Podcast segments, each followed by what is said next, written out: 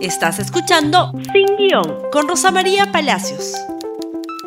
Muy, muy, muy buenos días amigos y bienvenidos nuevamente a Sin Guión. Y ahora sí vamos con nuestro programa. ¿De qué vamos a hablar hoy? Vamos a hablar de por qué no funcionan las marchas que vienen siendo convocadas contra el gobierno de Pedro Castillo. Y esta es una preocupación real porque yo y muchos de ustedes creen que este gobierno no da más, que hay profundos problemas de corrupción, ya por todos conocida. Sin embargo, la ciudadanía no se manifiesta contra el gobierno en las calles. La pregunta es ¿por qué? ¿No hay algo que evaluar? Como la asesora colombiana del presidente, yo gratuitamente invito a todas las fuerzas políticas a sentarse a reflexionar un momento sobre su capacidad de convocatoria y su capacidad de convencimiento. Y vamos primero por los antecedentes. ¿Cuál es la popularidad del presidente de la República en Lima? En Lima. Encuesta de mayo de Ipsos, por favor, si me ayudan. En Lima, en Lima, el 10% aprueba al presidente y el 85% lo desaprueba. Es decir, es, por decirlo menos, una plaza hostil al presidente de la República. En otros lugares, el presidente podría tener hasta 30% de aprobación. Es poco, es poco para los pocos meses que tiene el poder. Pero en Lima solo tiene el 10% de aprobación. Entonces, si uno va a hacer un meeting en Lima contra Pedro Castillo, con esas cifras esperaría un éxito rotundo. Reitero, estas son cifras de la encuesta de Ipsos de mayo, de la última publicada. El presidente tiene una desaprobación de 72%, pero en Lima se eleva al 85%. La plaza más hostil para el presidente de la República, donde además la primera ciudad del país el número de habitantes, viven más de 10 millones de personas. Con esas cifras, convocar a 100.000 personas sería bastante sencillo, ¿verdad? ¿Qué más tenemos que decir en los antecedentes? ¿Hay corrupción en el gobierno de Pedro Castillo? Pero por el amor de Dios, miren la última noticia. La República ha reproducido ese video, la transcripción la tengo acá en la mano, por Dios. El presidente de la República está íntimamente ligado a sus sobrinos, al señor Silva, al señor Samir Villaverde, y ya tenemos la transcripción del audio donde Samir Villaverde le entrega una primera maleta con 100 grandes a Silva. Y en la misma declaración el colaborador eficaz dice que se entregaron 30 mil soles para Pedro Castillo. O sea, la corrupción ya está probada sobre la mesa. Por supuesto, el Congreso tiene que levantarle la inmunidad a Silva, por eso es que no va preso. Y si mañana cayera Pedro Castillo, iría preso casi de inmediato, porque el Congreso tendría que levantarle la inmunidad. Entonces, pruebas de corrupción están ahí, rapidísima, desarrollada muy rápido, muy pronto, planificada desde antes que asumieran el poder el audio, ese sí audio entre Bruno Pacheco y Samir Villaverde, ya habla de que Samir Villaverde tenía todo controlado en la parte operativa del MTC. Lo tengo todo ordenadito. Y eso se lo repite a Silva. Yo ya tengo todo ordenado. Conozco a todos, sé todo. Añaden a ustedes el informe que ha sacado Latina ayer sobre el tarot, una forma nueva, desconocida hasta el momento, de que las empresas de construcción la misma de la Vallaco, la misma de la construcción, la misma de la China, o sea, siempre son empresas de la construcción, nuevamente evaden la competencia haciendo trampa. O sea, pruebas de corrupción hay las que quieran. ¿Será que no le importa a los peruanos el asunto de la corrupción? Pero veamos qué dice la encuesta de Ipsos sobre corrupción. ¿Cuál de los siguientes son los tres principales problemas del país en la actualidad? A encuesta de mayo, corrupción, 54%, por encima de delincuencia que está en 44 y por encima del costo de vida, que es un tema gravísimo, que está en 32. Y por encima de desempleo, prácticamente duplica la falta de trabajo el problema de la corrupción. El problema de la corrupción es percibido por los peruanos como el problema más grave de la sociedad peruana. Miren ustedes los ingredientes. Un presidente de la República profundamente impopular en Lima. Actos de corrupción descarados, conocidos, documentados. Una población que considera que la corrupción es el problema número uno del país. Y la marcha del sábado. Miren ustedes las fotografías. Discúlpenme, pero ya, voy a ser generosa, ¿ya? Ahí deben haber dos mil personas. Si me ayudan con otras fotos aéreas que van a ser más claras, para que vean ustedes qué fue lo que pasó el día sábado. Esto es el Paseo de los Héroes Navales. Es el estrado. Ustedes podrán ver alrededor. Esa es la concentración inicial en el campo de Marte. Ya, tres mil personas siendo buena gente. Eso es lo que fue. No hay más. Hay otras fotos, miren ustedes.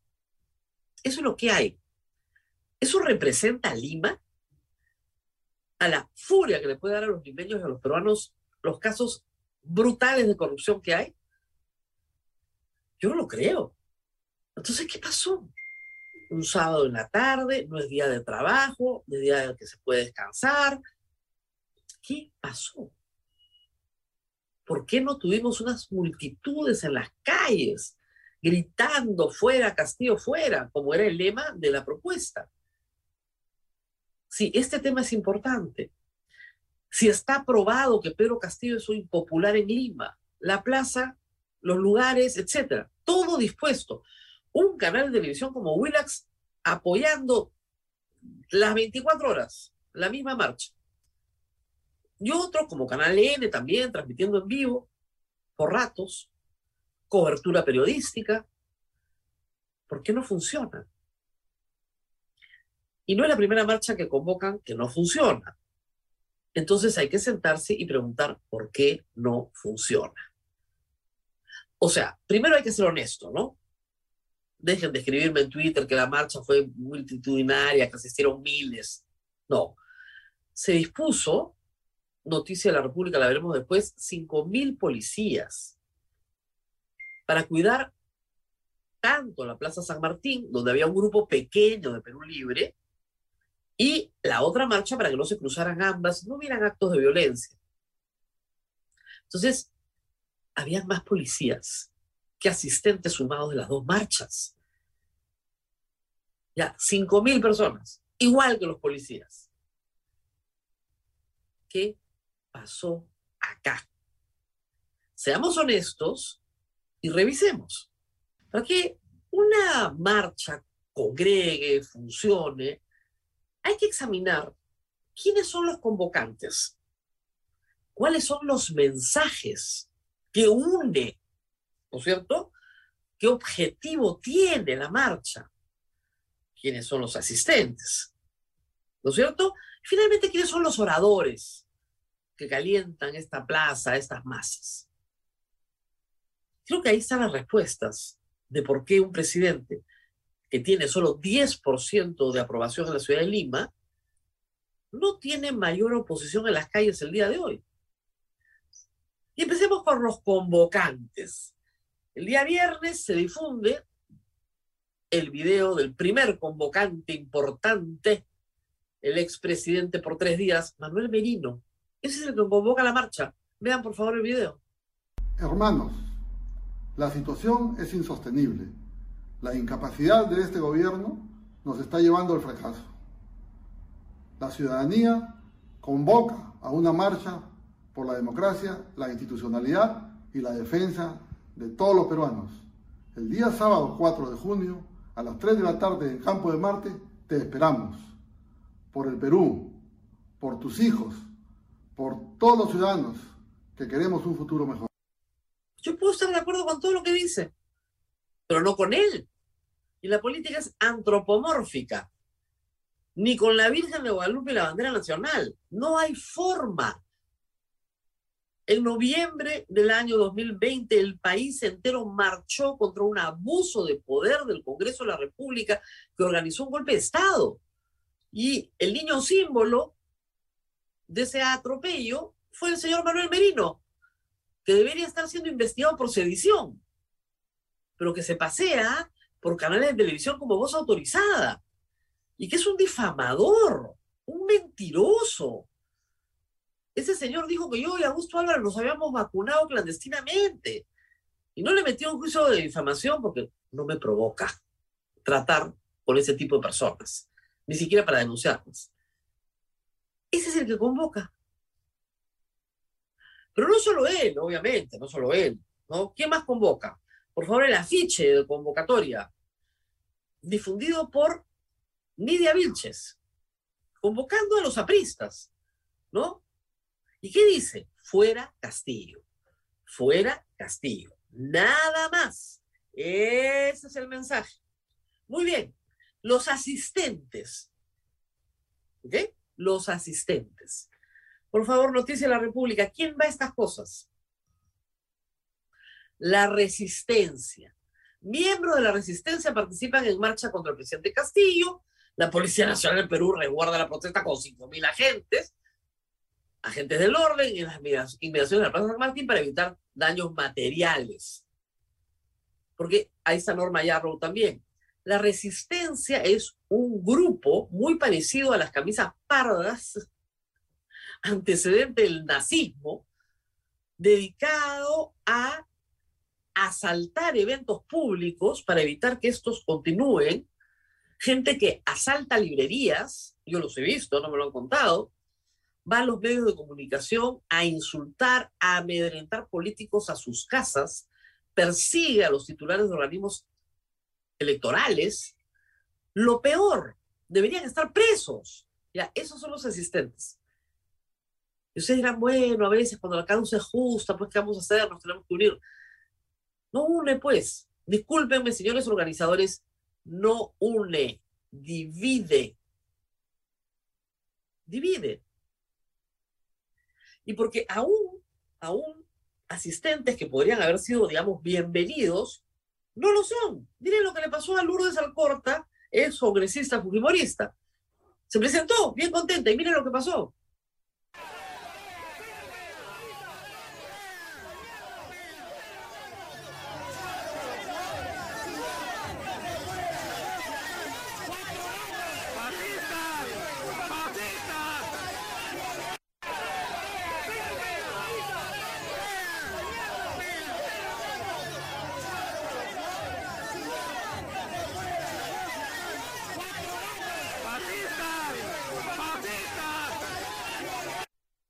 La pasó bien. La que sí estuvo y es congresista, y esto es relevante, fue Norma Yarrow. Adelante, por favor. Estamos camino a la Plaza San Martín como peruanos para defender nuestra democracia. Pedimos que esta marcha sea pacífica. Nosotros somos pacíficos los demócratas. Estamos camino a la Plaza San Martín como peruanos para defender nuestra democracia. Pedimos que esta marcha sea pacífica. Nosotros somos pacíficos los demócratas pacíficos. Detrás de ella estaba la resistencia. Y ella es congresista. Y hay una cosa acá de fondo. Si quieren que se vaya a Castillo, la única forma de hacerlo es a través del Congreso. No hay otra forma. La gente no va a entrar al Palacio de Gobierno, lo va a sacar físicamente. Necesitas la acción del Congreso. Y hay un abanico de posibilidades. Ninguna ha sido discutida este fin de semana, no hay una reunión de emergencia. Luego de la transcripción del audio de Samir Villaverde con Silva, el Congreso debe haberse reunido de facto a discutir cuáles son las salidas constitucionales. Para primero levantarle la inmunidad a Silva, más o menos flash, para que pueda ser procesado y luego discutir qué se hace con el presidente de la República. Pero no, están en marchitas, pues. Y de ahí el plato de fondo, los oradores. Por favor, Primer orador importante de la noche que quiere ser alcalde de Lima, Rafael López Aliaga. Entonces, aquí tenemos que hacer presión para que el Congreso de la República de una buena vez termine con esta pesadilla para todos los peruanos. Sí se puede, largo el burro, sí se puede. Sí se puede, sí se puede. Mi, mi compromiso con mi país es hasta que salga el burro. Tiene que salirse el señor. Ese es mi compromiso con mi patria. Me queda corto. Hay muchos periodistas de, provincia ¿no? que está defendiendo la patria y está siendo amenazado. Y también, digo yo también a este periodista, Peluchín, Peluchín, paga pato, paga pato. Defendiendo a Peluchín, que salga el burro. Bueno, ya, quiere ser alcalde de Lima. ¿Y quién más cerraba el meeting con fervor? Lourdes Flores, adelante, por favor. Hambre que los 10 meses ha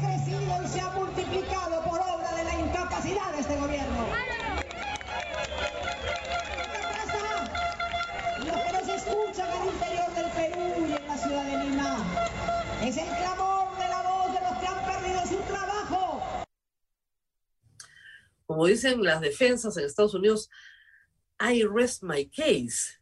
Ya entendieron por qué no funcionan las marchas, ¿no? No tengo mucho que explicar. Pero ¿cuál es el mensaje de esta marcha? Vean ustedes, por favor, algunas imágenes. ¿Cuál es el mensaje? ¿Qué buscan los que marchan? Estos poquitos que. ¿Qué buscan? A ver, veamos. ¿Se me ayuda? Ahí está. Meter preso a todas estas personas. Muy bonito, muy bien. Todos son ejecutivos. ¿Ok? Todos los representantes del ejecutivo. Muy bien. ¿Qué más tenemos en las marchas? Escuchemos.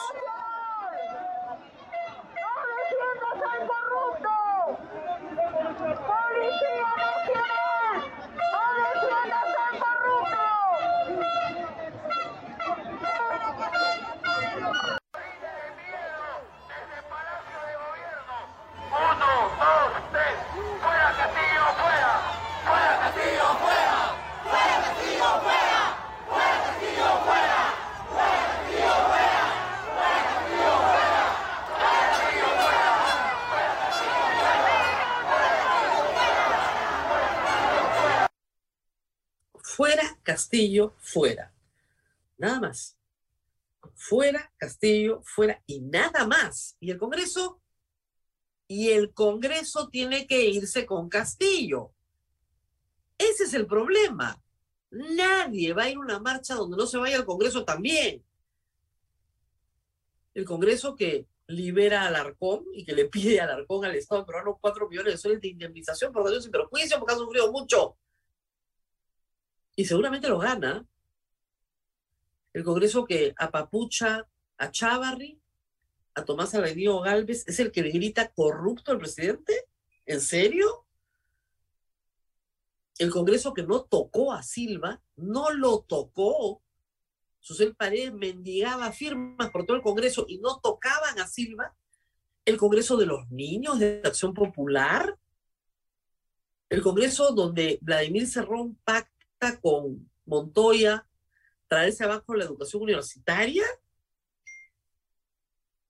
¿Ustedes creen que alguien va a salir a marchar para que se vaya efectivamente un presidente que pueda acabar en la cárcel como Pedro Castillo cuando los congresistas se quieren quedar? Y aunque el audio de Mari Carmen sea viejo, eso es lo que refleja. De ninguna manera este problema lo resuelve el Congreso. La gente va a salir a marchar a las calles cuando encuentre un Congreso que lo representa y que necesita apoyo popular y lo tendría si se van todos. Pero mientras no se vayan todos, las marchas son un fracaso. ¿Por qué? Porque los asistentes, los convocantes, los oradores, vienen de la retórica del fraudismo. Hasta hace semanas, tal vez meses, pero no años, ¿no?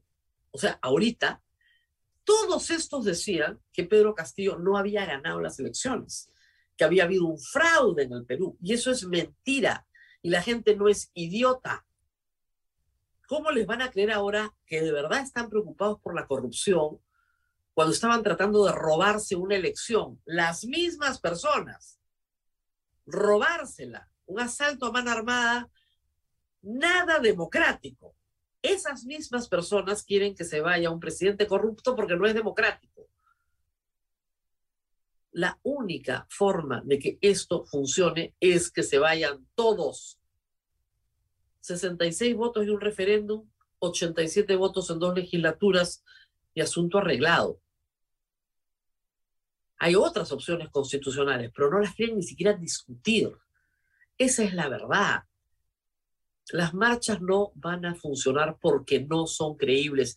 Y no son creíbles porque el Congreso, donde están representados estos partidos y otros más, sigue hablando de caviares, terruqueando a todo el mundo. Quien no cree en el fraude es un terruco. Y la mayoría de los peruanos y la mayoría de los limeños no se tragaron pues el cuento del fraude. Y si se lo tragaron, se lo tragaron por algunos días y a estas alturas se dieron cuenta que claramente era un cuento. Y que no tenían cómo probar lo que decían, salvo el infinito deseo de asaltar el poder y consumar nuevamente las venganzas propias de la política peruana. Eso es todo.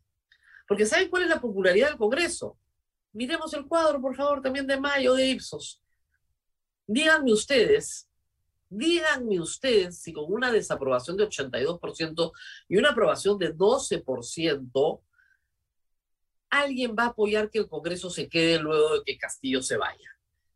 No están entendiendo nada, ¿no es cierto? Ese es todo el, todo el problema. Y acá está, bien clarito. Quieren que las marchas funcionen, que se vayan todos, que los convocantes no sean los dinosaurios de siempre, ni los, oradores, ni traigan a sus portátiles violentas como asistentes de la marcha. Entonces, de repente, de repente, sí, comienzan a convocar. Y yo creo que hay multitudes que están hartas de lo que está pasando y sí quisieran expresarse, pero así no. Así de ninguna manera va a funcionar. Tienen meses tratándolo, gastando cualquier cantidad de plata, poniendo buses, hordas de trolls, granjas de trolls para hacer tendencia, para insultarme a mí y a otros más.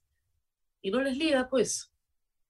Así que de toda buena fe, se los digo con todo cariño, quieren que funcione, piensen primero y después actúen. Nos tenemos que despedir y nos reencontramos nuevamente el día de mañana. Compartan este programa, por favor, háganselo llegar a todos los fraudistas a ver si entienden de una buena vez por qué nadie lo sigue. Nos vemos mañana. Gracias por escuchar Sin Guión con Rosa María Palacios. Suscríbete para que disfrutes más contenidos.